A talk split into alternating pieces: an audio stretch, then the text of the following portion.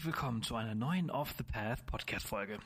Heute ist Frieda zu Gast. Sie und ihr Freund Johnny leben in Stellenbosch in Südafrika und äh, ihr wisst, ich liebe das Land, ich liebe das südliche Afrika, also könnte ich mich stundenlang ähm, darüber unterhalten. Vor zwei Jahren hat es die beiden dorthin gezogen. Ähm, Johnny hat sich dort mit einer Solarenergiefirma ähm, selbstständig gemacht, während Freda weiterhin für eine deutsche Firma von Südafrika aus arbeitet. Sie haben es geschafft, von dem viele träumen. Sie haben sich ein Leben im südlichen Afrika aufgebaut, mit allen seinen Vor- und Nachteilen. Darüber sprechen wir in dieser Folge auch etwas. Wir sprechen aber auch über ihren letzten Roadtrip durch Namibia und Botswana. Zwei grandiose Länder, von denen wir hier bei Off the Path auch super große Fans sind. Am Ende ist Frieda auch fast überzeugt, nächstes Jahr bei unserer Safari-Reise ins Okavango-Delta mitzukommen und sie versucht gerade wirklich alles Mögliche dafür zu machen. Sollte sie sich wirklich einen Platz schnappen, dann hätten wir noch zwei oder drei Plätze für 2024 frei. Also Vielleicht seid ihr auch überzeugt, kommt auf jeden Fall mit in einen der letzten Wildnissen Afrikas und erlebt das Okavango-Delta mit uns im Mai 2024. Ihr habt dabei die Wahl zwischen 8 und 15 Tagen. Schaut also super gerne bei www.offthepath.com slash Gruppenreisen vorbei für das genaue Datum und auch die Preise. Nun aber ganz viel Spaß mit dieser Folge über eine meiner Lieblingsgegenden der Welt. Mehr zu Freda und auch Johnny findet ihr auf deren Instagram-Kanal Johnny and Freda. Den Link findet ihr natürlich auch in den Show Notes. Einen wunderschönen guten Morgen. Guten Morgen, Sebastian. Schön, dass du da bist. Schön, dass es klappt. Ja, ich freue mich auch total. Wo ist deine bessere Hälfte? Der ist gerade in Südafrika, der Jonathan, und äh, ja, passt auf unseren Hund auf und installiert fleißig Solaranlagen, während ich gerade in Deutschland bin bei meinen Eltern. Wollte ich gerade sagen, wenn er in Südafrika bist und das so so ausgesprochen hast, dann heißt das ja, dass du da gerade nicht bist. Du bist in Deutschland gerade unterwegs. Auch ganz schön. Ja, total. Ich habe äh, mit dem Wetter tatsächlich auch ganz Glück, ähm, obwohl ich in der Nähe von Hamburg bin, wo es ja immer ein bisschen, ein bisschen am Regnen ist, aber ja, kann noch so ein bisschen den Spätsommer mitnehmen. Dann bist du aber noch nicht so lange hier. Ähm, genau, ich bin äh, letzte Woche ja. angekommen. Genau. Also ja. Letzte Woche ist auch gutes Wetter. Sehr gut. ich, ich, war ja jetzt auch gerade in Hamburg, deswegen weiß ich das. Äh, und ich sitze jetzt gerade nicht allzu weit weg von dir entfernt in Hannover mhm. äh, weshalb ich hier mein ganzes Profi-Equipment gerade nicht dabei habe. Und äh, Johnny Jonathan ist in, in Südafrika, was ja auch wunderschön ist. Aber da ist natürlich jetzt gerade ein bisschen äh, kälter und äh, der Frühling dürfte so bald anfangen. Genau, ja. Also wir sind jetzt mit den, mit der richtig kalten Jahreszeit, wo wir ja auch dann so Temperaturen bis drei Grad mal bei uns hatten in Stellenbosch, äh, sind wir durch. Ähm, und dann auch mit der Heizperiode und dem ganzen Holz rein und rausschleppen. Ähm, genau, und jetzt so langsam fängt alles an zu blühen. Wir haben äh, Mandelbäume auf der Farm, wo wir wohnen zum Beispiel. Das kommt so langsam alles. Und es wird auch wieder ein bisschen wärmer tagsüber. Das ist ganz angenehm. Ja, hat es denn dieses Jahr geschneit? Ja, tatsächlich schon. Also ähm, in der Nähe von Worcester, ähm, wenn man da hinten Richtung, also mehr ins Land rausfährt quasi auf den Bergen, da könnte man den ein oder anderen Schnee so im Juni, Juli tatsächlich entdecken und ähm, oben in Limpopo auch. Also die Jungs hatten eine Installation mit Jonathan Solarfirma da oben und auf dem Rückweg äh, sind die dann auch am Straßenrand angehalten, weil ganz viele vom Team äh, überhaupt noch gar keinen Schnee gesehen haben und da sind auch super schöne Bilder entstanden, wo die Jungs äh, irgendwie Schnee essen und Schneeengel dann machen am Straßenrand und äh, ja, es war auf jeden Fall sehr cool, das zu sehen. Ja, das, Krasse ist ja, dass es ja früher echt zur Besonderheit, eine Besonderheit war, wenn halt irgendwie da unten am Kap so ein bisschen Schnee oben in den Bergen war und es mittlerweile echt immer öfters passiert, ne? Ja, also die zwei Jahre, wo wir jetzt da sind, war wirklich jedes Jahr zumindest so die Spitze bepudert bei den Bergen. Ja, ja, so ist das. Früher auf Mallorca ist das auch so gewesen. Immer mal wieder äh, in den Bergen Schnee war und heutzutage ist eigentlich fast jedes Jahr, äh, wenn es nur für ein paar Tage ist, aber äh, immer Schnee. Also das, das, das, man kann es nicht leugnen, ähm, mm. dass sich da was verändert. Ähm, aber so, jetzt mal, mal äh, zum Thema. Also äh, viel Südafrika. Viel Südafrika haben wir jetzt schon besprochen. Also ihr lebt in Südafrika. Genau, seit zwei Jahren jetzt. Wir sind im September 2021, haben wir unsere Koffer bepackt und sind äh, ausgewandert. Genau, und haben uns dort ein kleines Cottage auf einer Farm in der Nähe von Stellenbosch gesucht zur Miete und da leben wir jetzt. Also es gibt schlechtere Orte auf der Welt als äh, Stellenbosch. Definitiv, ja. es ist ein so unglaublich schöner, ruhiger und toller Ort und du hast Kapstadt um die Ecke und du hast so unglaublich viel zu tun, äh, also zu sehen äh, rundherum. Ähm, wie ist es dazu gekommen, dass ihr darunter seid? ähm, ja, also ich fange mal, spring mal ein bisschen in der Zeit und zwar äh, nach 1997 beziehungsweise 98 auf den Jahreswechsel und zwar ähm, eigentlich zu Jonathans Eltern. Die ähm, sind nämlich beide Pfarrer und haben eine Missionarstelle in einer deutschen Gemeinde in KwaZulu-Natal angenommen und äh, sind dann mit Kind und Kegel und einem Container, also Kindern und Kegel quasi, vier an der Zahl, nach Südafrika ausgewandert, nach Hermannsburg damals. Und Jonathan hat seine Kindheit von sechs bis zwölf Jahren ähm, in dieser Gemeinde verbracht. Ähm, danach war die Missionarstelle quasi zu Ende, das ist ausgelaufen und die Eltern sind dann mit den Kindern wieder zurück. Und ähm, in ihm war halt immer dieser Wunsch so, okay, wenn es irgendwie nochmal geht, gerne nochmal in das Land zurück. Und ich habe von meinem Vater halt so ein bisschen was mitbekommen. Der ist nämlich früher zur See gefahren, auf dem Dampfschiff hat er in der Maschine gearbeitet und äh, ja, ist viel Cape Town angelaufen, Durban, Walvis Bay in Namibia und ähm, ja, ich habe da so ein bisschen Blut geleckt quasi und mir dann gedacht, okay, ähm, irgendwie möchte ich dieses Land auch mal sehen. Das klingt irgendwie alles total cool und habe dann 2018 für mein Lehramtsstudium damals noch ähm, ein Praktikum gemacht in Kapstadt für vier Monate und habe mir die Stadt dann einfach mal so ein bisschen angeguckt, bin dann später mit einer guten Freundin von mir auch noch nach Namibia, habe dann Roadtrip gemacht und mir hat das alles total gut gefallen. Also die, die Landschaft, ähm, also ich meine, bei Cape Town kann man jetzt ja nicht so richtig von, von Afrika an sich sprechen, Nein. sondern das ist ja so ein bisschen, ja, ich sag mal, die, ähm, sehr touristisch, sehr westlich. Und wenn du dann halt so ein bisschen ja von den äh, von den Tart Road runterkommst, dann kriegst du ja erstmal dieses Africa-Feeling. Und das ist einfach was, was mich total fasziniert hat, total gecatcht hat. Und ja, dann war ich quasi auch äh, angefixt von dieser Idee. Und äh, irgendwie kam das dann ja, dass wir immer mal wieder drüber gesprochen haben. Und es fehlte so ein bisschen der Grund, dass wir gehen. Also ist ja schön da zu leben, aber irgendwas muss man ja auch machen. Und Jonathan hat auch Ingenieurswesen studiert und ähm, ja, dann kam irgendwie so die Idee, okay, Südafrika ist in einer Energiekrise, ähm, was kann man da Sinnvolles machen? Okay, Photovoltaikfirma gründen. Ähm, das hat er dann auch gemacht, Ende 2020. Und ja, dann sind ja diverse Prozesse, die durchlaufen werden müssen, bis man dann erstmal so eine Firma gegründet hat. Und nachdem das alles abgeschlossen war, auch nach ewigem Hin und Her mit Visum beantragen und man muss irgendwie so einen ganzen Businessplan schreiben, den man dann an das Wirtschaftsministerium von Südafrika schickt. Das muss dann äh, genehmigt werden. Und äh, ja, dann war noch so ein bisschen die Frage, okay, wir sind in einer Beziehung, was ist mit mir? Und äh, ich habe zu dem Zeitpunkt ein Fernstudium in Österreich gemacht, auch im Bereich erneuerbare Energien und habe dann gesagt, okay, das kann ich remote machen weißt du was, ich komme mit. Und ja, dann haben wir die Sachen gepackt und äh, sind darunter. Super spannend, also zweierlei. Also erstens, dass es halt ihr genau das macht, was halt eben das Land braucht und äh, ihr da irgendwie so eine Nische gefunden habt, mit der sie euch ja auch relativ schnell und einfach reingelassen haben, weil das tun sie ja gar nicht mehr so, so einfach und so schnell. Äh, und äh, ja, dass ihr einfach so zusammen halt eben diesen, diesen Weg für euch gefunden habt.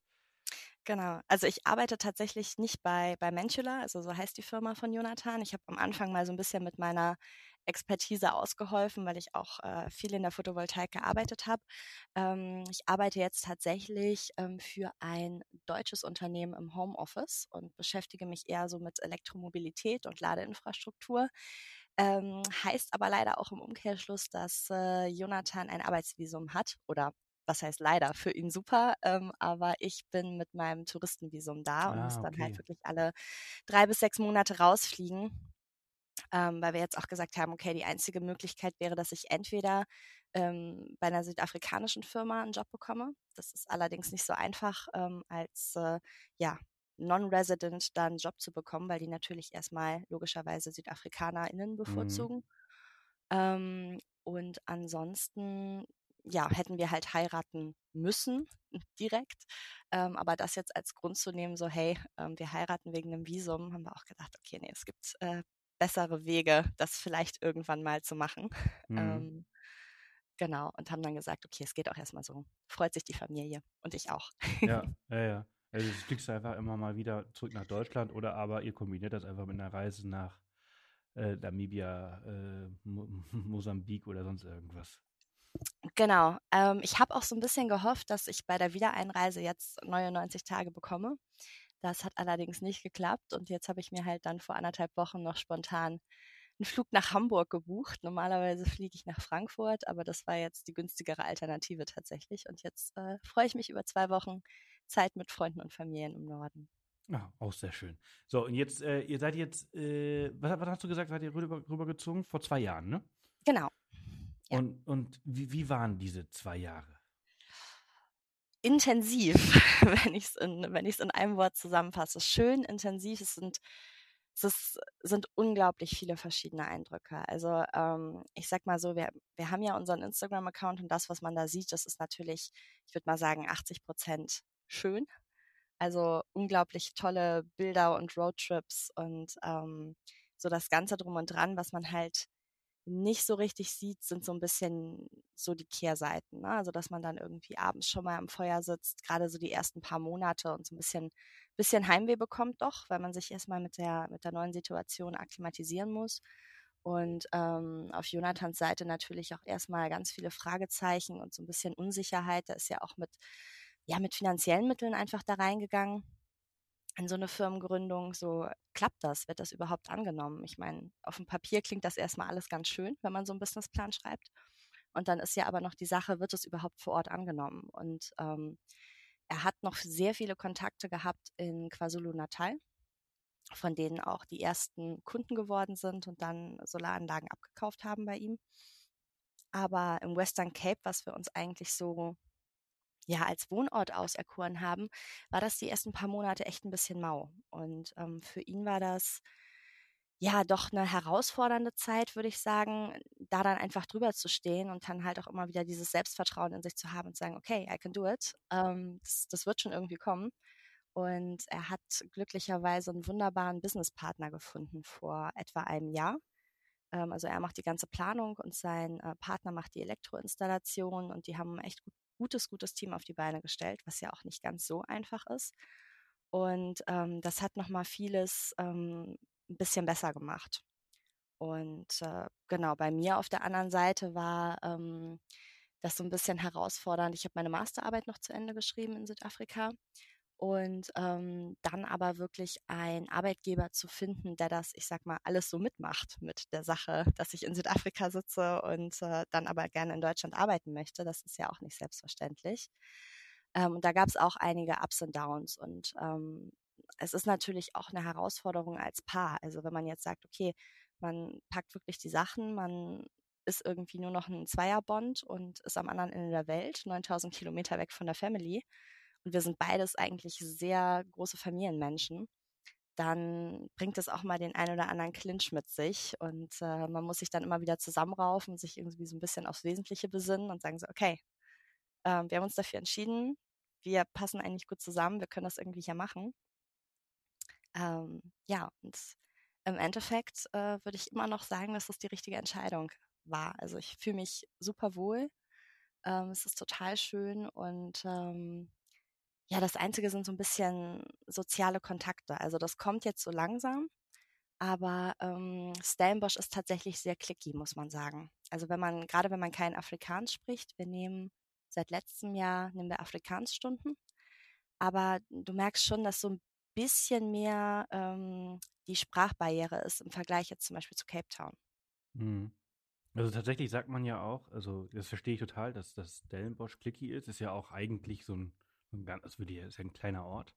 Ja. Ähm, hast natürlich die Studenten, aber das ist natürlich nicht eure Zielgruppe wahrscheinlich. Also, ähm, ja, wir sind so in between irgendwie. Also wir können uns noch vom Mindset da so ein bisschen mit, mit identifizieren, aber ja. irgendwie ist man halt doch schon am Arbeiten. Kann ich auch, aber sitzen tun sie mich dann trotzdem irgendwie. Ja, ja, mir genau. so, hey, what the fuck.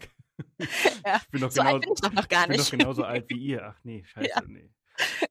Ähm, also das, hast du halt. Äh, dann hast du halt natürlich halt einfach so die, die Locals, aber es sind halt eben nicht so viele. Und dann hast du halt Kapstadt. Und, und tatsächlich sagt man, äh, dass äh, ähm, das Western Cape verschlossener ist als zum Beispiel Gauteng. Also äh, Johannesburg, dass die Leute viel offener in Johannesburg gegenüber Fremden sind. Ähm, ja, kommt halt vielleicht dazu, dass es vielleicht ein bisschen schwerer ist da unten. Ja, ja, das kann, kann auf jeden Fall sein. Also es ist so die Experience, die wir wirklich die, die letzten zwei Jahre gemacht haben. Und ähm, für Jonathan ist es super, weil äh, er mit seinem Businesspartner, mit dem Emil, ähm, jetzt auch wirklich so ein bisschen freundschaftlich interagieren kann. Und ähm, er hat aus seiner Schulzeit auch noch ein, zwei Freunde in, in Cape Town, die quasi runtergezogen sind von Natal. Ähm, genau, und bei mir kommt es jetzt so langsam, dass ich witzigerweise auch über Instagram Freundschaften geschlossen habe, was ich nie gedacht hätte, dass das wirklich passiert. Also man kriegt das manchmal so ein bisschen mit am Rande, aber ähm, ja, da habe ich jetzt wirklich zwei ja, Freundinnen, sage ich mal, kennengelernt und bin äh, total happy darüber, ähm, weil das fehlt dann halt schon, wenn man so zu Hause sitzt, vielleicht auch ein bisschen zu sehr aufeinander sitzt und sich so denkt so, ach, jetzt mal irgendwie einen Wein trinken gehen oder einfach mal auf einen Kaffee treffen oder so. Hm. Das, das muss einfach sein. Ja, ja, das, das kenne ich. Also ich lebe ja auch, äh, am Ende bin, sind wir ja auch ausgewandert vor zwei Jahren und es geht uns ja nicht anders. Also wir haben Freunde auf, auf Mallorca, aber die, die Insel ist dann doch auch nicht so, so klein, dass sie halt eben nicht um die Ecke leben. Und man, man kann sich halt eben nicht regelmäßig treffen und ab und zu ist es so, ah, jetzt, jetzt ein Drink oder jetzt einfach, oder Ja. ein Drink, also jetzt einfach mal irgendwie was machen oder jetzt irgendwo was essen gehen oder sonst irgendwas. Raus Also, einfach mal. einfach mal raus. Und das ist ein bisschen schwer. Ähm, aber, äh, und diese, diese Freunde, die du getroffen hast, sind das, das sind Deutsche oder sind das dann Südafrikaner? Ähm, die sind beide aus Deutschland tatsächlich. Ähm, die eine hat auch eine ganz coole Story. Die hat äh, einen Südafrikaner geheiratet, die haben jetzt in Deutschland gelebt und sind jetzt quasi wieder zurück ausgewandert, wenn man das so sagen kann. Und äh, die andere Freundin ähm, kommt aus Berlin und äh, hat sich selbstständig gemacht mit einer Investmentberatung. Die macht das auch alles online und die ist jetzt nach Camps Bay gezogen. Also ja, auch irgendwie so ganz coole, sehr inspirierende Lebensläufe, finde ich tatsächlich Ja. auch. Ja. Ja. Und sag mal, eine Sache, die mich, also Kapstadt und Südafrika hat, hat mich auch selber immer sehr, sehr gereizt. Also es ist so ein Ort, äh, wo ich immer gesagt habe, boah, da könnte ich leben. Und wir haben ja auch schon mal Mhm. irgendwie so vier, drei, vier Monate äh, äh, da gelebt und, und House-Sitting und so weiter gemacht und, und sind ja jedes Jahr zweimal dort. Ähm, Ja. Haben uns aber irgendwann gesagt, so, boah, nee, ich glaube, ich glaube, wir können es nicht. Wir könnten uns nicht immer, wir könnten uns nicht immer wegsperren. Ja, Ähm, das ist ja schon so eine Sache, die man halt auch ansprechen muss. Äh, dass halt, also wenn du richtig reich werden möchtest in Südafrika, dann äh, investierst du in eine Firma, die Zäune herstellt. ja. Oder Alarmanlagen, machst Oh, eine Security-Firma genau. auf oder so. Ja. Äh, Weil, weil alles ist weggesperrt. Die Weißen sperren sich weg, die Schwarzen sperren sich weg, die Tiere sperren sie auch weg.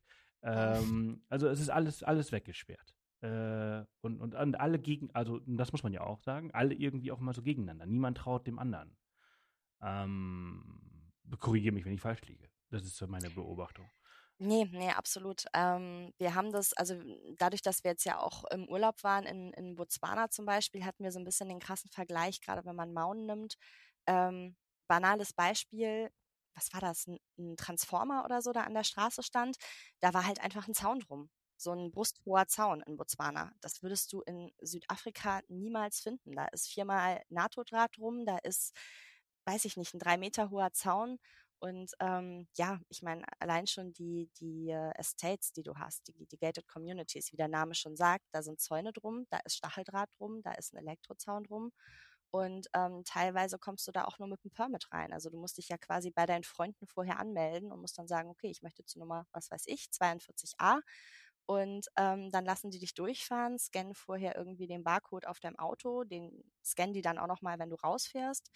Ähm, also das ist schon, ist schon extrem. Es ist auf jeden Fall eine Umstellung, wenn man aus so einem klein behüteten Kuhdorf kommt wie ich, ähm, wo man irgendwie den Wintergarten auflässt, wenn man zwei Stunden im Wald irgendwie rumläuft, weil man sich so denkt, okay, es, passiert halt eh nichts. Die Nachbarn sitzen irgendwie auch noch im Garten, vielleicht sitzt noch einer auf dem Balkon. Ähm, das ist so ein bisschen Neighborhood Watch. Ähm, wir hatten tatsächlich auch im ersten Jahr wo wir dort gelebt haben. Ich glaube insgesamt fünf Zwischenfälle, ähm, die zum Glück nicht irgendwie körperlich waren, sage ich mal so, sondern uns wurde tatsächlich dann von unserer Vermieterin gesagt, okay, das sind meistens, ja, blöd jetzt ein Stigma aufzustellen, aber die Jungs von den, von den anderen Farmen, die sich halt am Wochenende betrinken und irgendwie irgendwas Metallisches suchen, um das halt für Gras zu verticken oder dergleichen. Ähm, und wir hatten das dann, dass die zum Beispiel von unserem, von unserem Gate die Batterien geklaut haben.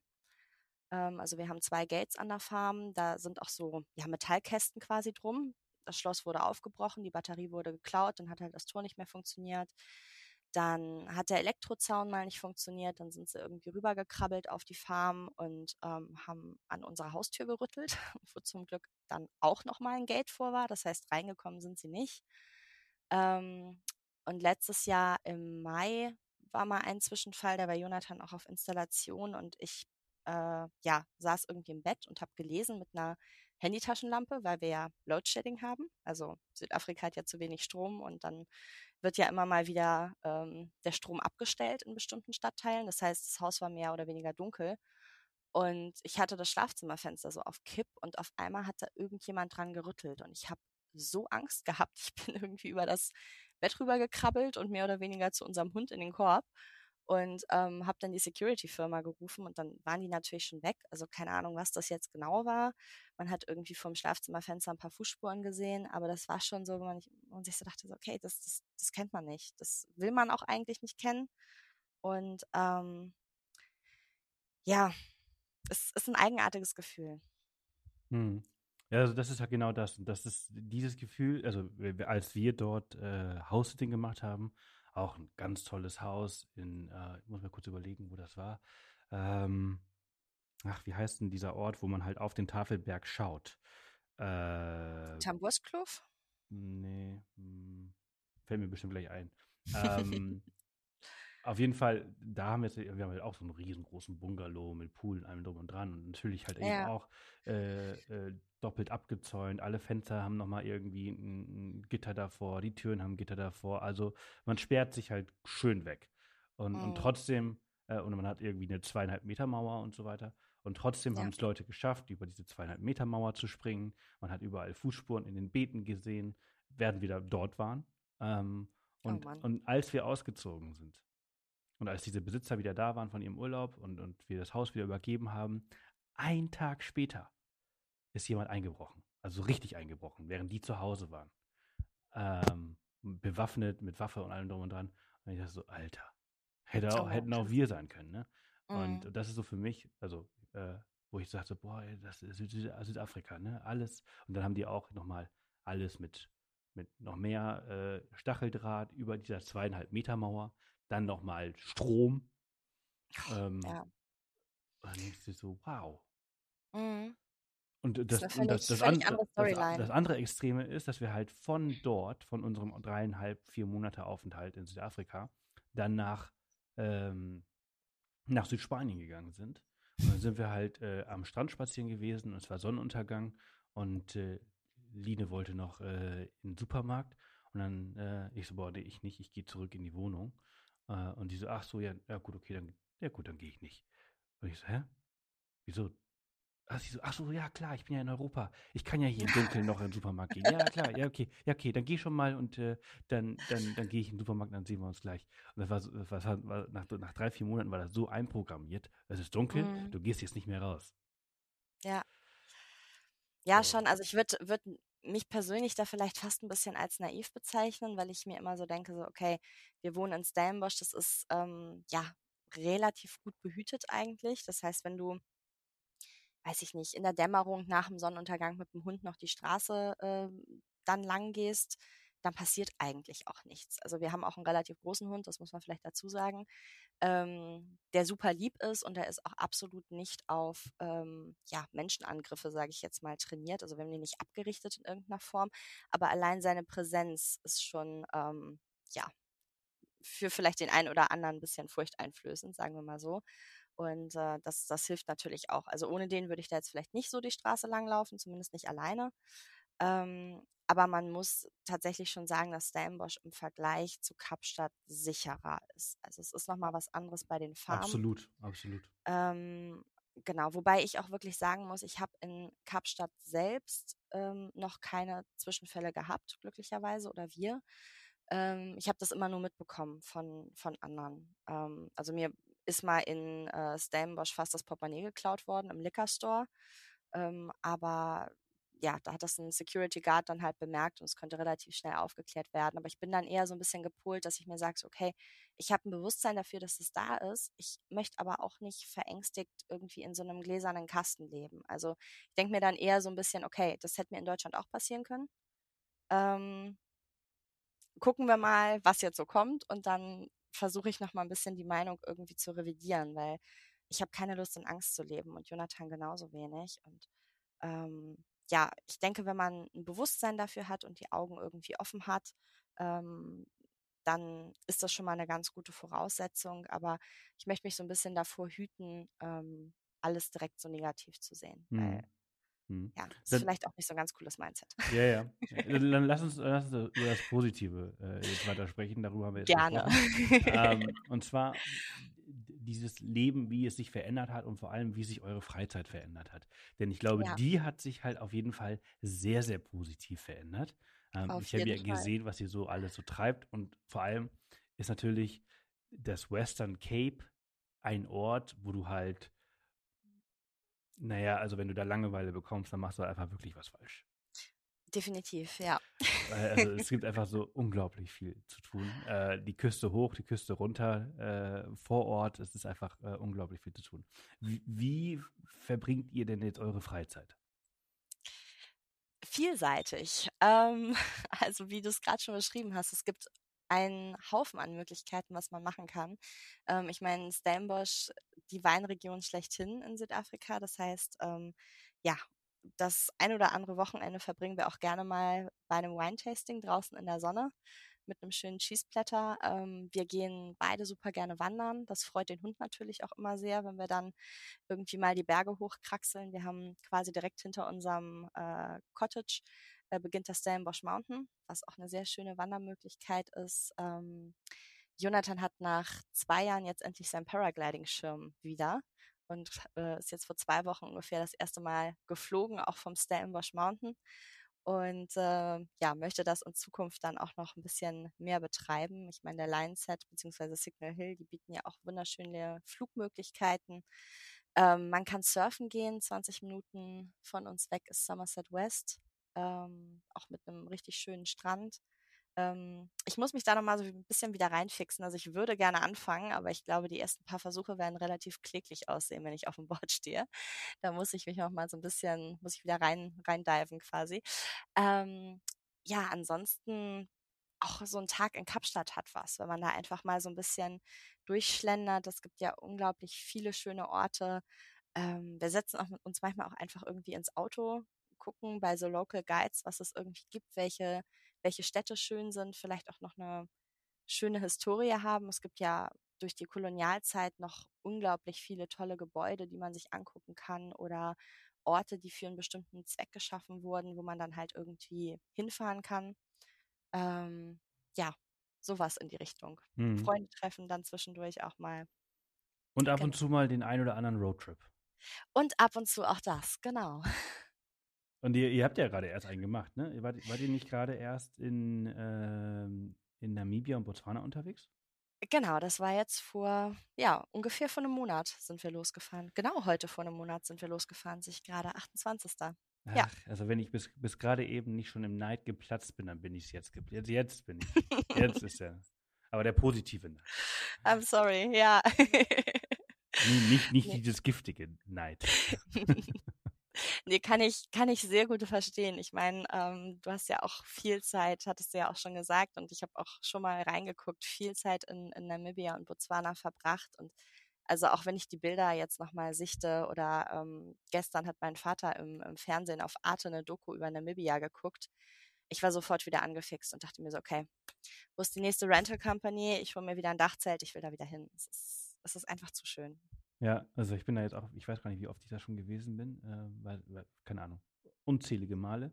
Und äh, es ist einfach jedes Mal, also beide Länder, ne? Also man kann sie auch beide nicht vergleichen. Man, oder, man, oder sagen wir mal so, man kann alle drei Länder nicht vergleichen. Äh, mhm. Weil man kann Südafrika mit Namibia nicht vergleichen und Namibia nicht mit Botswana. Die sind einfach total unterschiedlich. Und äh, ja, ja ähm, wie war's?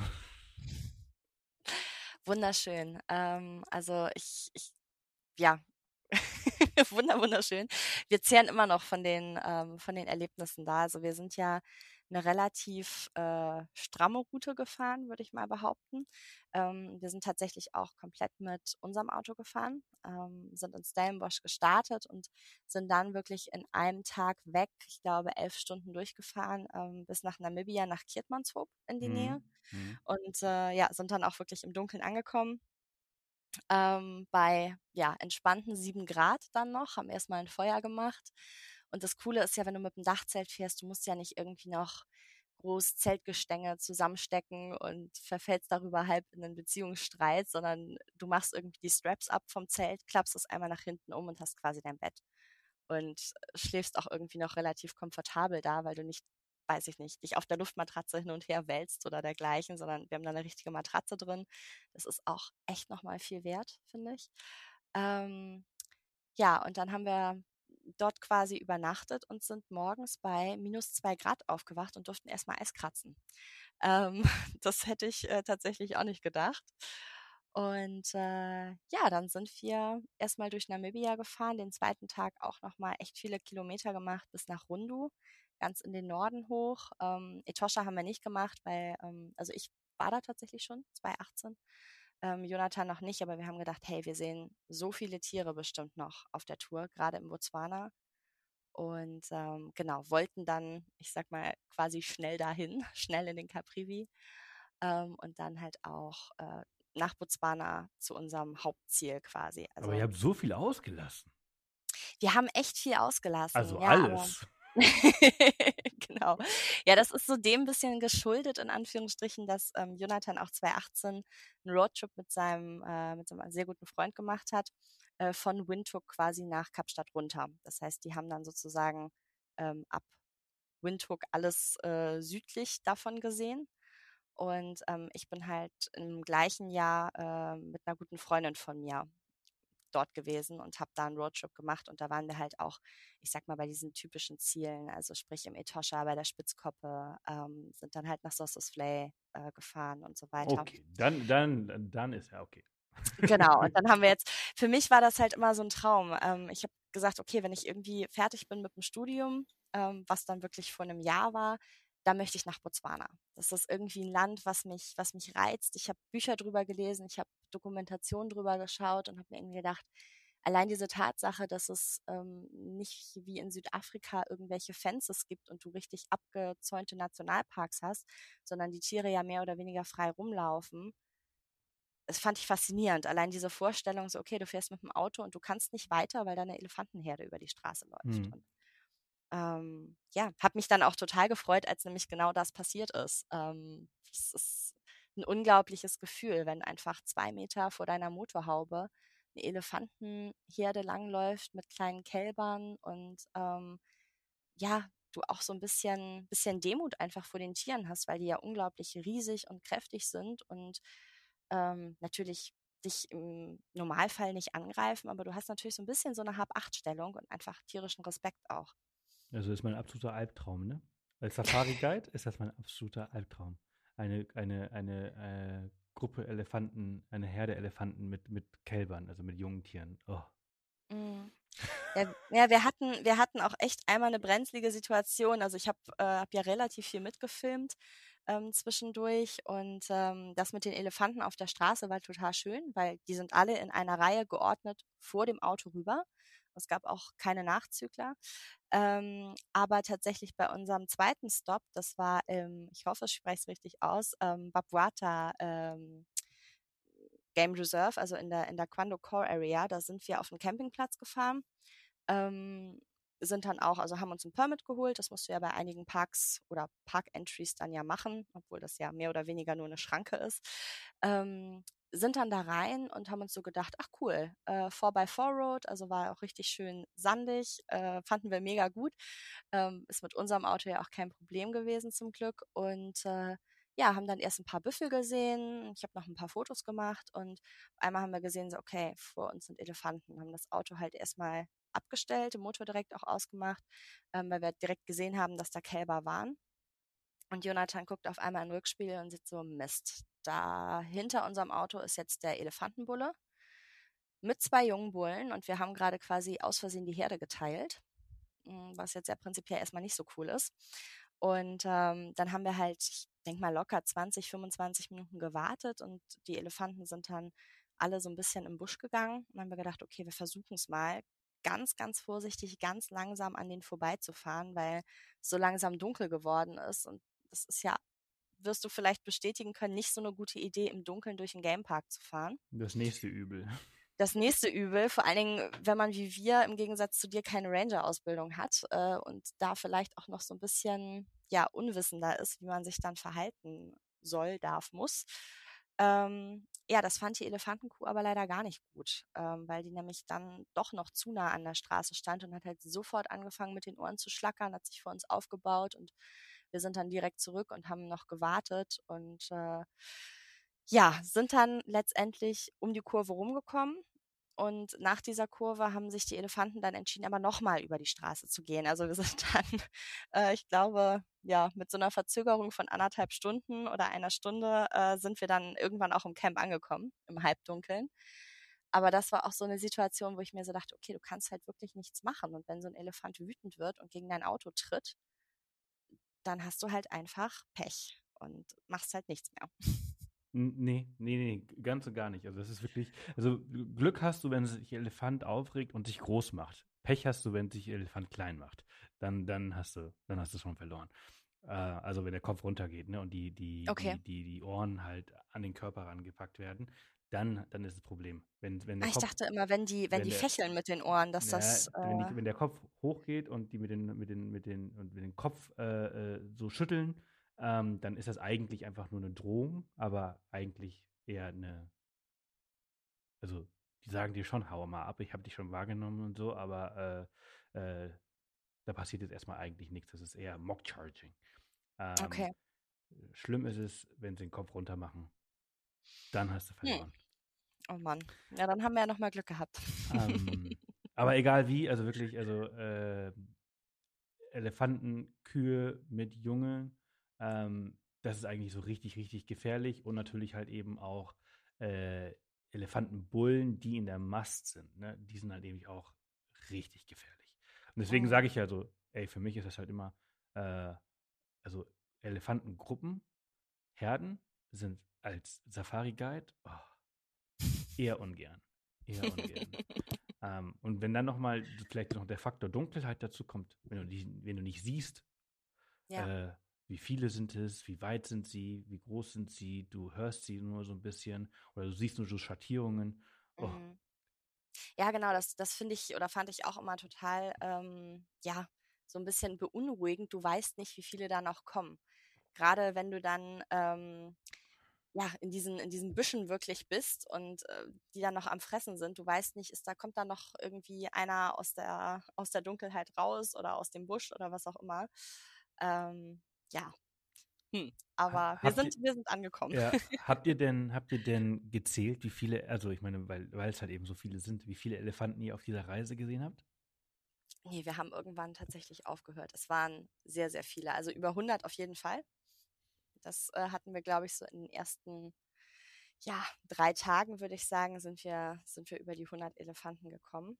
Ähm, unglaublich viel. Also auch viele Herden tatsächlich. Mhm. Mal ja, auch so gibt wirklich viel, es gibt wirklich da oben im Norden gibt's, also das ist ja tatsächlich mittlerweile, das wissen ja wenige, wieder ein Problem. Ne? Also äh, nachdem der Mensch sie fast, also nicht komplett, aber, aber sehr ausgerottet hat und wegen mhm. äh, äh, Elfenbein und, und, und also Stoßzähnen und äh, aber auch Fleisch, ähm, wurden sie ja unter Schutz gestellt und mittlerweile geht es denen ja wieder in Teilen Afrikas, nicht überall, aber vor allem da oben äh, rund um Botswana so gut, weil sie ja geschützt wurden, dass es hm. wieder fast zu viele werden. Ja, ja, wir haben das auch gesehen. Also wir sind dann ja quasi ähm, noch ein bisschen weiter gefahren, ja auch noch nach Kasane, da kann ich auch gleich noch mal was von erzählen, ähm, haben noch einen kleinen Abstecher nach, ähm, nach Zimbabwe gemacht, zu den Victoria, Victoria. Fällen, genau. Ja. genau. Ähm, aber wir hatten das in den ähm, Pans haben wir das gesehen, also in, in den Salt Pans, da waren wir auch ähm, bei den Baobab-Bäumen auf dem, auf dem Campingplatz. Ähm, und da haben die um die Waschhäuser wirklich äh, so kleine Poles errichtet. Ne? Also du hattest dann quasi so eine, so eine Betonplatte und da steckten dann überall so Metallspikes ähm, raus, damit die Elefanten halt nicht die Waschhäuser kaputt machen, weil mhm. die hören und vielleicht riechen das ja auch natürlich. Ja, vor allem wollen die das Wasser. Ist. Genau, ja, genau. genau. Ja. ja, und wir hatten wirklich dann auch Besuch von einem Elefantenbullen. Also wir hatten den Stellplatz quasi direkt hinterm Waschhaus. Und der hat dann doch irgendwie, ich weiß nicht, ich glaube, es war ein Abflussschacht oder sowas im Boden gefunden, wo noch so ein bisschen Wasser drin war. Und dann hast du halt abends immer so die, die Schlürfgeräusche gehört, weil er wirklich versucht hat, mit seinem Rüssel dann noch das Wasser da rauszuholen. Und ähm, ja, auch ansonsten schon diverse Geschichten von, von Campingplätzen gehört beim Buchen. So, ja, ihr könnt Evolution Nummer weiß ich nicht, XY nicht benutzen, weil ähm, ja, die Elefanten haben halt letzte Woche irgendwie das Klo zerstört, weil da Wasser drin war und äh, ja, jetzt gibt es es halt nicht mehr. Hm. Ja, aber ich meine, wie cool ist es denn, im Dachzelt zu schlafen und ein Elefant schleicht an dir vorbei? Ja, auf jeden Fall. Also ich äh, zehre da auch immer noch total von und das ist auch tatsächlich was, ähm, ja, was ich mir genauso ausgemalt habe. Und ich finde es wirklich cool, dass das dann auch so passiert ist, weil manchmal hast du ja dann ja auch an so einen, so einen Urlaub, gerade wenn du den selber planst und dich da so, ich sag mal, richtig reinsteigerst, Erwartungen und wirst dann vielleicht so ein bisschen enttäuscht, aber das kann ich überhaupt nicht bestätigen bei der Reise. Also wir haben wirklich alles und viel mehr bekommen, was wir uns irgendwie erhoffen konnten. So schöne Momente einfach, so schöne Eindrücke. Ähm, wir hatten auch quasi ein, äh, das war auch in den Salt Pens, ich würde mal sagen, fast ein handzahmen äh, Jakal, der da rumgelaufen ist an der Campsite. Der ist dann abends zu uns ans Feuer gekommen ähm, und ist da so ein bisschen rumgeschlichen, hat, glaube ich, auf das ein oder andere Stück äh, vom, vom Bry gehofft, was ihm dann irgendwie noch zufällt. Und ähm, das fand ich auch total schön, weil die siehst du ja sonst eigentlich nur so von etwas weiter weg. Ich würde mal behaupten, dass die auch relativ scheu sind. Ähm, Außer sie wurden vorher richtig krass äh, gefüttert und äh, haben sich an die Menschen gewöhnt, was sich ja, da in dem Fall so anhört. ja, ich glaube auch, dass der schon den ein oder anderen Knochen vom T-Bone irgendwie dazu geworfen bekommen hat und sich vielleicht gedacht hat, okay, jetzt ziehe ich ein, ist cool. ja, ja, muss man aufpassen. Schakale haben viel äh, Tollwut. Äh, äh, ist, mhm. ist immer so eine Sache bei Schakalen. Ähm, ja. Aber wart ihr auch in der Moremi? Ähm, genau, also wir waren quasi an der Grenze von Moremi und Shobi. Also wir sind dann, das war unser, ja, unser letzter Stop in Botswana quasi, dass wir noch Richtung Okavango gefahren sind, von Maun aus. Haben eine Nacht in Maun übernachtet und hatten dann zwei Nächte direkt am Kwai River. Mhm. Ähm, ich weiß nicht, ob dir das was sagt, aber mhm. da ist ja, das ist ja quasi so dieser Teilfluss zwischen Moremi und Shobi. Und haben da auf einem Campingplatz übernachtet, also das, das war ein Sandpit quasi. Wir hatten ein Sandpit äh, neben einem Baum und haben da irgendwie unser Zelt aufgehängt oder aufgestellt, unsere Hängematten aufgehängt und ähm, waren dann mehr oder weniger direkt am Fluss. Also ich würde mal sagen, so, ich bin unglaublich schlecht im Schätzen, 100 Meter vielleicht vom Fluss entfernt, 80 Meter. Und haben da natürlich auch noch total viel gesehen. Also wir sind den einen Morgen aufgewacht und es waren einfach am Fluss vier Wild Dogs, die da Mega. rumgelaufen sind das ist ja so, also ich habe die vorher noch nie gesehen und auch Jonathan hat die, hat die nie gesehen, immer nur gehört. Und ähm, super, super schön. Dann war auch noch eine große Elefantenherde da und wir haben uns dann im Sicherheitsabstand äh, mit gedeckter Kleidung äh, relativ nah an die Büsche gesetzt, auf so zwei Campinghocker und haben die locker einfach anderthalb Stunden beobachtet. Und es war so schön, ähm, die einfach ja trinken zu sehen, fressen zu sehen. Es waren auch Kälber dabei, deswegen haben wir uns sehr ruhig verhalten. Ähm, genau, wir haben eine Giraffe gesehen morgens beim Wasserholen. Wir wollten irgendwie abwaschen, haben Wasser geholt aus dem Fluss und äh, dann stand da auf einmal eine Giraffe auf der Straße. Und Jonathan ist nachts irgendwann oder früh morgens ähm, von irgendwas aufgewacht, ist dann quasi aus dem Dachzelt runter. Und dann lief halt so in 50 Meter Entfernung auf der Straße einfach ein Hippo lang. Es kam gerade vom Grasen und. Gefährlich. Gefährlich auch, ja. Dumb ways to die. Aber ähm, nee, es ist, es, ist, es ist Wahnsinn, was man da alles sieht. Aber vor allem äh, Wild Dogs ist so besonders. Ne? Es gibt ja nur noch so, also je nachdem, je nachdem, welchem Buch man traut, zwischen 3000 und 6000 äh, Individuen auf, der, auf, äh, in, auf dem afrikanischen Kontinent, von denen ja. ungefähr mh, hm, 600 bis 1400 äh, Tiere halt, ähm, äh, wie sagt man denn, sich fortpflanzen können. Die haben eine sehr, sehr, sehr, sehr äh, komplizierte Struktur. Äh, nur die Leithunde können, können tatsächlich Junge kriegen, ähm, weshalb es so schwer ist und so, so, so wenige gibt. Und Wildhunde zu sehen, ist was ganz, ganz, ganz Besonderes. Und in Botswana sind die Chancen am höchsten in ganz Afrika. Und es mhm. ist toll, dass ihr welche gesehen habt. Also bei uns im, im, im Camp im Quapa, im, im Okavango-Delta, haben wir ja damals auch drei Rudel gehabt, ähm, wo wir mehr oder weniger, je nachdem, welcher Zahl man traut, äh, äh, 10 Prozent, äh, 1 Prozent von der ganzen Population gesehen hat. Und äh, okay. das ist halt schon total irre. Ja, das ist Wahnsinn. Ja, wir haben auch auf der Straße direkt welche gesehen, also auf der Tar Road, als wir Richtung Nata gefahren sind. Da standen auch auf einmal mitten auf der Straße vier Wild Dogs. Das ist so cool. Und ähm, wir sind da einfach dran vorbeigefahren und die waren Meter vom Auto weg. Das ist so cool. Weil das ist so, so jeder, jeder, jeder, der an Safari der denkt, der denkt immer erstmal, ja, ich möchte, ich möchte äh, Elefanten sehen, ich möchte Giraffen mhm. sehen, ich möchte Löwen sehen, ich möchte Leoparden sehen, ich möchte Geparden sehen und so weiter. Und der, ja. der Wild Dog, der, der, der erscheint in dieser Liste gar nicht, weil der überhaupt irgendwie gar nicht bekannt ist. Und mhm. dabei ist äh, Wild Dog viel, viel, meiner Meinung nach, besonderer als alle anderen Tiere, die man vorher erwähnt hat, weil sie halt eben so sehr vom Aussterben bedroht sind. Also ähm, Second Most Endangered Carnivore, also ähm, das zweit am meisten ähm, bedrohte, ne? Ja, bedrohte äh, Fleischfresser der, der, der Welt. Ähm, ja. Also, ja, sehr, sehr mhm. cool. Sehr, sehr cool. Ja. Ja, was mich so ein bisschen gewundert hat, ich glaube, die konnten unser Auto nicht sehen. Also die haben unsere, haben unsere Stimmen gehört, als wir da saßen. Wir haben dann die Fenster runtergemacht, haben uns ja trotzdem ruhig verhalten, aber ich wollte halt gerne auch ein paar Fotos machen, logischerweise. Wart ihr vorher ähm, da oder wart ihr, äh, wart ihr vor den Tieren da? Nee, oder? die standen auf der Straße und wir haben dann natürlich abgebremst. Also wir sind so, ich würde mal sagen, 100 gefahren auf der Straße vielleicht. Und du kannst ja ewig weit gucken, deswegen. Und äh, wir haben dann gesehen, okay, da ist irgendwie was auf der Straße und wir haben erst gedacht, okay, vielleicht sind es Jakale oder irgendwie sowas. Und dann haben wir aber diese auffällig, auffällige Musterung gesehen von den Wild Dogs. Ähm, und dann meinte Jonathan, nee, das sind, das sind Wild Dogs und war halt auch völlig geflasht. Und ähm, ich wusste diese ganze Background-Story nicht, die du gerade erzählt hast, also wie, wie bedroht die quasi dann auch sind.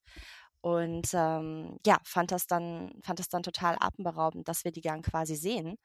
Und ja, wir sind dann mega langsam ähm, ja etwas näher rangefahren, haben trotzdem Sicherheitsabstand gehalten und die sind dann aber immer weiter an unser Auto rangekommen und dann, als wir später losfahren wollten, auch ein Stück mitgelaufen quasi. Ähm, aber die haben immer wieder zum Auto hochgeguckt, wenn wir was gesprochen haben. Aber die haben das Auto an sich irgendwie nicht richtig wahrgenommen. Ich kann mir das nicht richtig erklären, ähm, aber die sind immer so ein bisschen darum rumgeschlichen und wie gesagt auch sehr nah rangekommen. Und ich hätte vermutet, dass die eher Angst haben.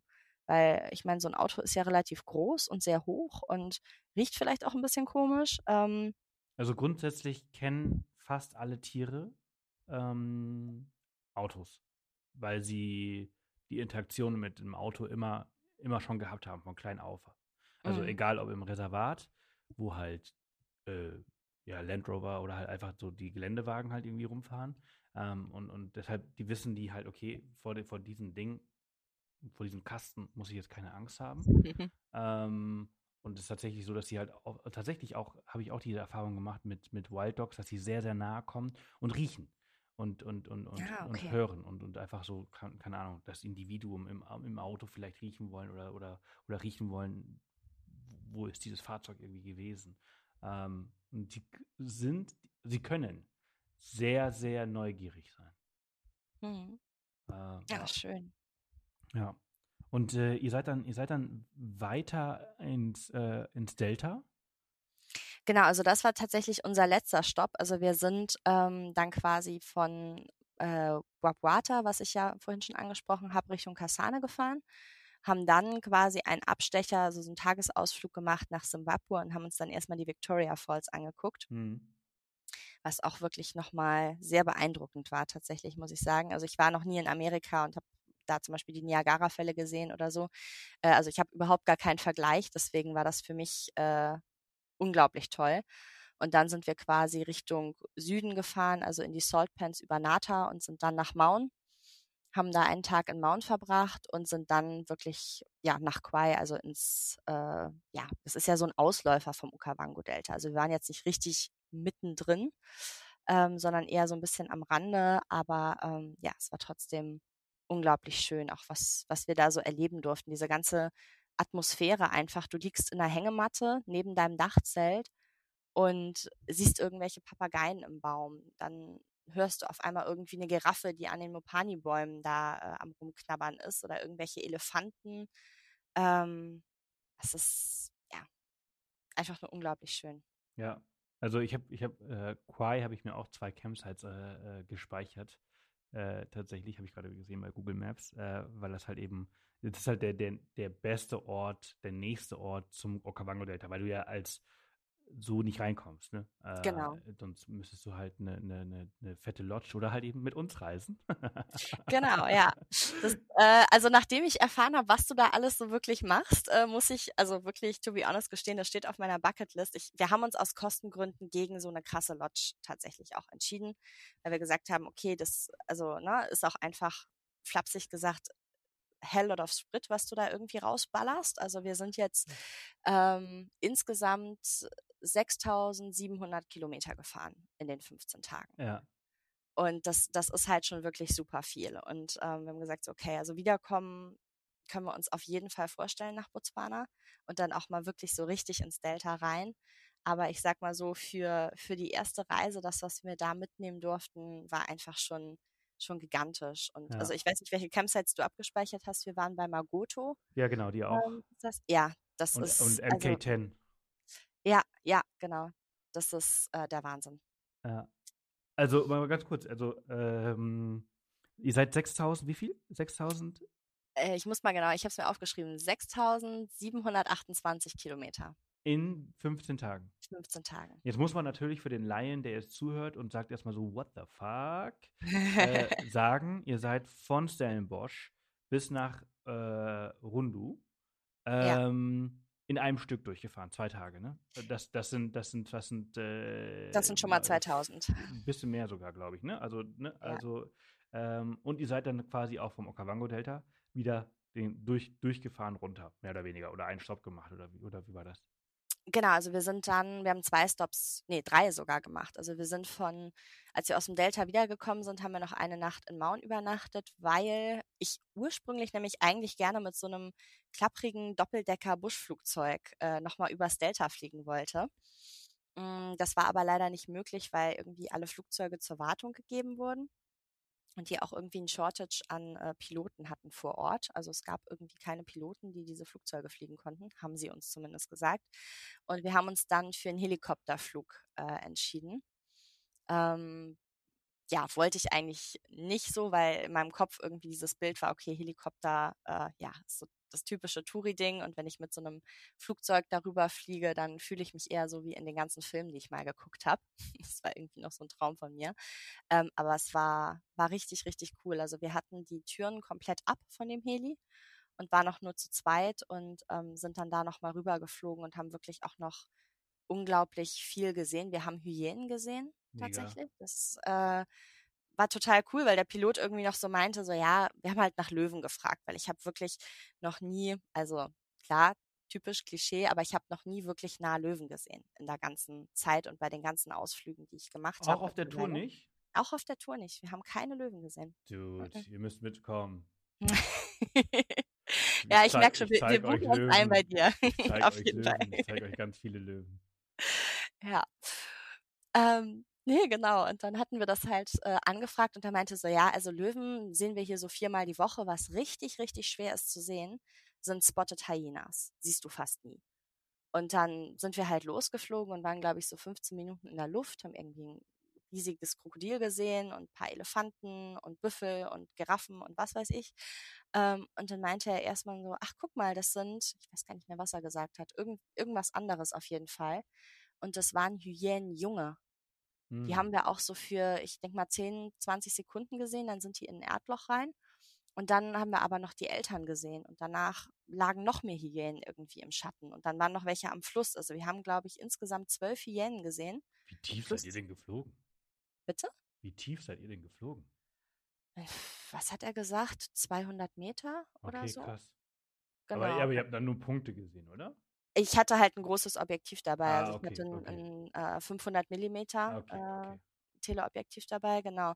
Aber ähm, genau, der, also wir hatten zum Glück auch einen, einen Piloten, der sich relativ gut so über dieses ganze Tierleben belesen hatte. Also ähm, kannte sich da relativ gut aus, also welche Tiere zum Beispiel auch zusammenstehen, um sich Schutz zu geben oder dergleichen. Also da hat er echt ein paar coole Stories erzählt und ähm, hat die dadurch dann, glaube ich, auch erkannt ähm, auf, auf die Höhe. Ja. Hm. Genau. Nee, das war, war echt cool. Ja, und äh, dann sind wir quasi, nachdem wir diesen Stop dann noch in Mauen gemacht haben, ähm, sind wir dann Richtung Mariental gefahren und haben Mhm. da nochmal übernachtet. Ähm, dann tatsächlich auch nicht im, im Dachzelt, sondern wir haben uns ähm, über eine, über ein sehr schönes äh, Reiseunternehmen noch äh, zwei Lodges gebucht. Ähm, Jonathans Vater hat sich nämlich nach seinem äh, ja, Pastor-Dasein, nenne ich es jetzt mal, mit einer, ähm, mit einem Reiseunternehmen selbstständig gemacht, die sich halt auf Südafrika-Reisen am Anfang spezialisiert haben. Und ähm, genau, da ja, haben wir uns dann noch zwei Unterkünfte gegönnt, einmal in Marienthal und dann einmal noch am Fish River Canyon, ähm, weil ich nämlich zum Beispiel auch den Fish River Canyon noch nie gesehen habe. Und das wollten wir irgendwie gern noch mitnehmen. Und Und dann, man muss dazu sagen, also ihr seid wieder zurück nach Namibia, ne? Also ihr seid genau, dann- wir sind, also genau, wir sind dann Mariental von und, und Fish River ist in, in Namibia. Genau, das ist in Namibia und dann von da haben wir noch einmal die Grenze überquert zurück nach Südafrika dann und haben den letzten Campingstop dann in den äh, Cederbergen gemacht. Mhm. Ah, ist so Ähm, schön dort. Das ist, das ist auch richtig toll. Also wir haben auch einen schönen, schönen Campingplatz da gefunden, wo wir gesagt haben, okay, das ist auch für so einen Wochenendausflug äh, nochmal ganz toll, weil die Cederberge sind ja von Stellenbosch so drei Stunden Fahrt ungefähr entfernt, zwei, drei Stunden. Und ähm, das lohnt sich echt. Wir wollten am nächsten Morgen auch eigentlich noch wandern gehen, aber es war leider total bewölkt und graupelig und irgendwie so 10 Grad. Und dann haben wir gesagt, nee, komm, wir fahren nach Hause, wir holen unseren Hund wieder ab aus dem Hotel. Der freut sich auch. Der war auf einer Farm äh, so lange, weil der, den darfst du ja natürlich in die ganzen Nee. Nationalparks nicht Ja. reinnehmen. Der, Ja. Ja. sonst kommt er nicht mehr zurück. nee, genau, der geht dann Party machen und äh, freut sich seines neuen Lebens. Ähm, Ah, Ich habe eher an was anderes gedacht. ja, vielleicht so nach zehn Minuten ist Ja, das. dann hättest, vielleicht mal, hättest du vielleicht mal einen Löwen gesehen. Wir, ja, wir haben, wir haben Ridgeback, also vielleicht wäre Ah, er auch auf die okay. Jagd gegangen, Okay, ähm, okay, ja okay. so als, als Löwen, Löwenhunter. Ähm, ja. Ja, ja stimmt.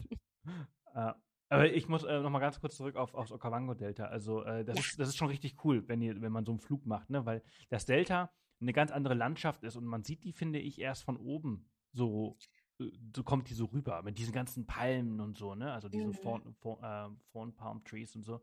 Ähm, das ist ein- eine ganz, ganz besondere Landschaft und die so komplett anders ist als alles das, was man halt äh, im sonstigen Afrika sieht.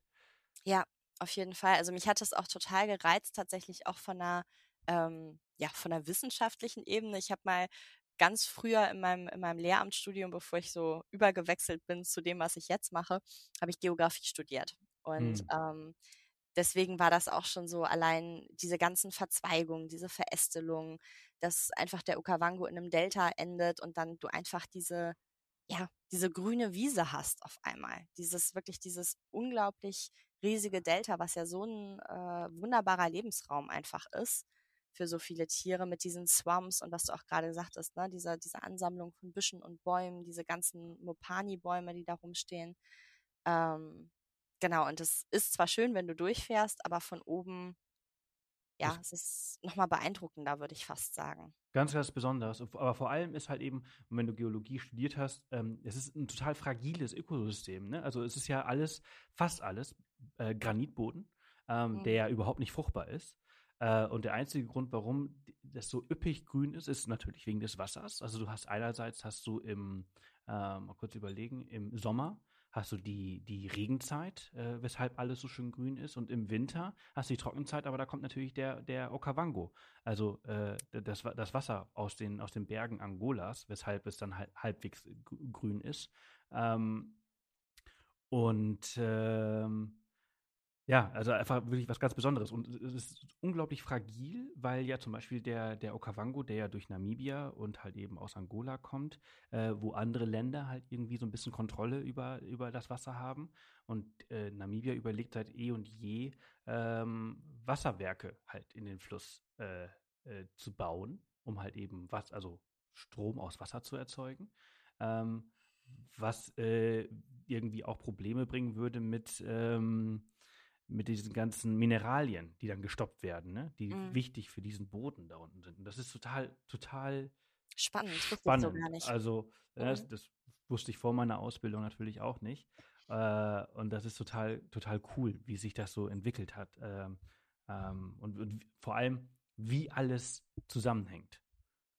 Ähm, ja. Und das ist total, total irre. Und äh, ja, jetzt muss ich noch eine Frage abschließend. Also jetzt habt Gerne. ihr äh, diese 6000 Kilometer, von denen ihr äh, plus minus so 2000, 2500 äh, da in Botswana gemacht haben, beziehungsweise Caprevi mhm. und, und Botswana. Ähm, wie teuer war das? Hui, ähm, ich wollte tatsächlich nochmal zusammenrechnen, die Tage, weil wir, also wir haben noch also wir haben abgerechnet, aber wir haben das alles in so eine ähm, Calculator-App quasi eingetragen. Ähm, ich kann es ja tatsächlich gar nicht genau sagen. Wenn ich jetzt schätzen müsste, würde ich sagen, mit Unterkünften, mit allem drum und dran, Einkäufen, vielleicht so 2,5, 3.000 Euro. 3000 Euro. Mit, ist, mit Sprit und so? Ja, das ist relativ günstig, weil man ja halt hm. mit dem eigenen Fahrzeug unterwegs gewesen ist, muss man dazu genau. sagen und halt eben halt auch außerhalb der, des Okavango-Deltas. Ne? Also Okavango-Delta, da musst du ja ähm, so anderthalb bis 2000 Euro pro Nacht pro Person äh, rechnen, je nachdem, in welcher Lodge du unterwegs bist. Ja. Ähm, das ist schon, das ist natürlich echt. Und das, also ich habe gestern tatsächlich ein Gespräch gehabt mit jemandem, die mitkommt äh, äh, auf unserer Reise nächstes Jahr. Und mhm. unsere Reise, du hast sie ja auch gesehen, äh, wir gehen ja sieben bis 14 Tage. Man kann ja entscheiden, ob man eine Woche oder, oder zwei Wochen mhm. machen möchte ins Delta. Äh, ist günstig. Also sie ist teuer, aber sie ist super, super günstig, weil wir ja. natürlich in einem, in Anführungsstrichen, primitiven, also einfachen Camp, in einem Ausbildungscamp sind und nicht in so einer fetten Lodge. Mhm. Ähm, also bei uns kostet, glaube ich, die Nacht so ungefähr drei oder 300 Euro. Äh, äh, während so eine fette Lodge halt eben, wie gesagt, richtig, richtig viel kostet. Aber es ja. ist so, die, also ist die, meiner Meinung nach, ohne jetzt, obwohl ich Werbung mache, aber ohne zu krass Werbung zu machen, äh, die günstigste Art und Weise, ins Delta zu kommen. Ja, nee, würde ich, würde ich definitiv auch so unterschreiben. Also alles, was du, was du da buchen kannst, ist schon wirklich sehr high class. Ich muss tatsächlich sagen, ich glaube, mir würde so eine Nacht oder zwei würde mir gefallen, aber ich finde dieses, dieses Back to the Roots, dieses, was wir jetzt halt auch wirklich gemacht haben. Du wachst irgendwie im Dachzelt auf und äh, siehst dann da morgens direkt was ähm, und bist irgendwie so ein bisschen, ja, bist direkt mittendrin. Also bei einer Lodge habe ich immer so ein bisschen das Gefühl, es ist total schön und klar, du sitzt da dann auch auf der Terrasse und kannst was beobachten, aber ich habe dann das Gefühl, man ist noch so ein bisschen mehr in der Wildnis, wenn man ja. mit einem Dachzelt unterwegs ist. Ja. Und äh, das finde ich, finde ich total toll. Absolut. Also das ist halt eben bei uns ist es halt eben auch so im Camp, dass du halt äh, so eine Eimerdusche hast. Du hast kein, kein fließend Wasser, du musst dir immer dein Wasser holen. Du hast Strom über Solar. Äh, mhm. Und du bist halt die ganze Zeit mitten im Delta. Ne? Also als ich meine Abschlussprüfung geschrieben habe, da sind die Wild Dogs durch, durchs Camp gerannt und haben eine, eine, eine Antilope gejagt. Mhm. Äh, das ist, das ist einfach total irre. Also nachts ja. bin ich aufgewacht, weil ein Leopard durch den Busch gelaufen ist. Oder ich bin mal äh, aufgewacht, weil ein, ein, ein, Büffel, also du musst dir vorstellen, du hast so, du hast so große Zelte, mhm. wo du mhm. drin stehen kannst. Und ich wach auf und denke mir so, oh, irgendwie höre ich doch hier irgendwas. Äh, und mach die Taschenlampe an und normalerweise siehst du ja das Licht außen auf dem Feld. Ja. Diesen Lichtstrahl. Und irgendwie wurde nur mein Zelt angeleuchtet, weil es sofort reflektiert hat. Mm. Jetzt, also der Büffel, der stand okay, halt einfach, wow. der, der, der muss nah gewesen sein, wenn du das. Direkt an oh meiner Gott. Zeltwand. Also Albtraum. Ich, ich, ich konnte den mit meiner Taschenlampe berühren. Und als ich dann irgendwann kapiert habe, in meinem Halbschlaf, was die Sache ist, habe ich natürlich sofort ausgemacht, habe mich wieder ins Bett gelegt und gedacht, so ganz ruhig. Wenn der wüsste, dass er nur so, so, oh, so eine, eine, ganz, ganz dünne Zeltwand uns trennt. Äh, ja, crazy. Also, aber Wahnsinn, dass der nichts gemacht hat. Also ich hätte jetzt irgendwie erwartet, das kommt so und dann habe ich die Hörner irgendwie als Abdruck in der Zeltwand gesehen, so nee, ungefähr. Nee, also das war so krass. Ähm, ja, ja glaube ich. Wahnsinn. Und einfach so jede Nacht, jede Nacht hörst du die Löwen. Jede mm. Nacht. Aber die habt ihr gehört, oder? Ähm, wir sind uns nicht sicher, ob es also ob's Elefanten waren, die sehr laut geschnauft haben oder ob es Löwen waren. Also da, da fehlt mir tatsächlich oder uns tatsächlich das Gehör für. Ähm, wir haben sehr viele Hippos gehört und wir haben den Gesang, das Geschrei von den äh, Schakalen und von den Hyänen gehört. Das auf jeden Fall. Ja, es ist, es ist so schön. Es ist so toll. Ähm, ja, also ich, ich finde, wenn du diese Naturgeräusche hast, da brauchst du irgendwie weder, was weiß ich, eine Meditations-App noch sonst irgendwas. Und wir haben natürlich äh, dann, wir haben so ein Stargazer-Zelt, wo du halt oben das Dach aufmachen kannst. Und ähm, das vielleicht noch so von mir, der Sternenhimmel in Botswana also ich habe sowas noch nie gesehen. Also ich war schon geflasht, ähm, wo ich in, in Sesriem war, also in Namibia, nahe, mhm. nahe der Wüste, ja. ähm, und da die Milchstraße das erste Mal so richtig klar gesehen habe, ohne Light Pollution. Aber Sebastian, wir saßen da draußen am Feuer, wir haben ähm, alles ausgemacht, saßen da mit dem Cider, haben irgendwie diese Wildlife-Geräusche gehört und du siehst vom Horizontanfang bis zum Horizontende die Milchstraße mit allen Ausläufern. Das ist crystal clear. Ähm, ich habe geheult vor Glück. Ja. Also es ist, ähm, das ist was, wo ich mir so denke, also, also besser geht's nicht. Du hast irgendwie diese ganzen, was du gerade beschrieben hast, diese ganzen Töne um dich rum, du bist wirklich im Busch. Ähm, ja, also das ist wirklich auch was, was ich oder was wir definitiv nicht, äh, nicht vergessen werden. Und ich war danach auch so ein bisschen angefixt, dass ich irgendwie gesagt habe, wenn mir Maun auch als Stadt total gut gefällt, ähm, auch wenn du da durchfährst und du hast irgendwie dann die Locals, die in diesen Poikis, in diesen gusseisernen Töpfen ähm, irgendwelche Stews kochen und so, was du dir dann halt auch äh, als Mittagessen irgendwie mal mitnehmen kannst. Ich dachte mir so, boah, so für ein Jahr, für ein halbes Jahr hier mal hin. Ich bin auch mega angefixt von dem Gedanken, Ranger-Ausbildung zu machen mittlerweile. Hm, kann hm. ich nur empfehlen. Es ist eine der, also ist eine der anstrengendsten Ausbildungen, die ich je gemacht habe, weil sie so komprimiert äh, ist und, du so unglaublich viel lernst und mhm. äh, also boah, wie viel, wie, ich habe Kopfschmerzen gehabt ohne Ende. Ähm, ja, du hast ähm, das in einem Monat oder zwei, hast du das ja, gemacht? Ja, ja, ne? ja, ja, ja, in, in 28 Tagen, äh, 29 Tagen, das, was man in drei Monaten lernt. Respekt. Ähm, aber, aber es war, es war der absolute Wahnsinn. Also ich kann es nur empfehlen. Also ja, ein, ein ganz, ganz besonderer äh, Teil der Welt da unten. Ähm, ein sehr, sehr wilder Teil. Und äh, ja, wie gesagt, ihr müsst vielleicht noch ein paar Photovoltaikanlagen verkaufen. Äh, im, im, Mai nächsten Jahres äh, haben wir noch drei Plätze frei. ah, das, klingt, das klingt gut, es klingt sehr gut.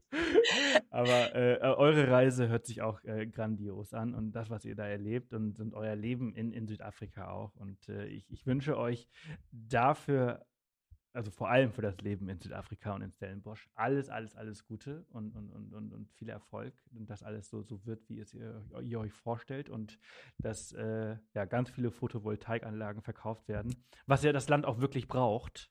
Ja, definitiv. Das, die brauchen das auf jeden Fall. Und äh, vielen Dank für deine Zeit heute. Ja, vielen Dank auch an dich. Ich fand es äh, super schön, super spannend und ähm, ja, ich werde, werde mich auf jeden Fall nochmal bezüglich Botswana melden und vielleicht auch bezüglich äh, der fixen Idee, eine Ranger-Ausbildung zu machen. Das äh, ja, ist, glaube ich, was Neues, was auf der Bucketlist steht. Also ich kann das äh, abschließend nur empfehlen, ähm, weil das ja also äh, selbst wenn man nicht Ranger werden möchte, was ich ja eigentlich, also tatsächlich mache ich das ja jetzt irgendwie halbwegs beruflich, mhm. äh, aber es ist einfach so eine Bereicherung, vor allem wenn man da unten lebt, äh, diese, diese ganzen Vögel und solche Sachen, so dieses, dieses im Alltag das zu implementieren und nicht nur in, in, in Afrika, sondern halt auch auf der ganzen Welt, äh, weil man für, für überall was mitnimmt. Das ist schon sehr, sehr nice. Ja, glaube ich. Ne? Also, alles, alles Gute und danke für deine Zeit. Dankeschön. Ciao. Ciao. Ja, das war es auch schon wieder für diese Woche. Vielen Dank an Freda für deine Zeit, dafür, dass du mit uns diese tollen Erlebnisse geteilt hast. Und ich hoffe, ihr konntet ein bisschen was mitnehmen über Namibia und Botswana, zwei grandiose Länder. Ich liebe Botswana. Ich freue mich sehr, sehr, sehr, im Mai wieder zurückzureisen und äh, ja, vielleicht mit euch äh, die Zeit dort zu verbringen. Es wird ein unglaubliches Erlebnis. Und äh, ja, das war es auf jeden Fall für diese Woche. Nächste Woche sind wir in Europa unterwegs und zwar mit Lukas. Und Lukas ist von Deutschland aus äh, durch Frankreich mit dem Kajak gepaddelt und dann mit dem Segelboot durch den Golf von Biscaya äh, gesegelt. Ein krasses Abenteuer. Er hat dazu einen Film herausgebracht, äh, der sehr lohnenswert ist. Wir sprechen so ein bisschen über das Erlebte. Mehr dazu dann nächste Woche am 12. September. Und bis dahin, passt auf euch auf und bleibt gesund.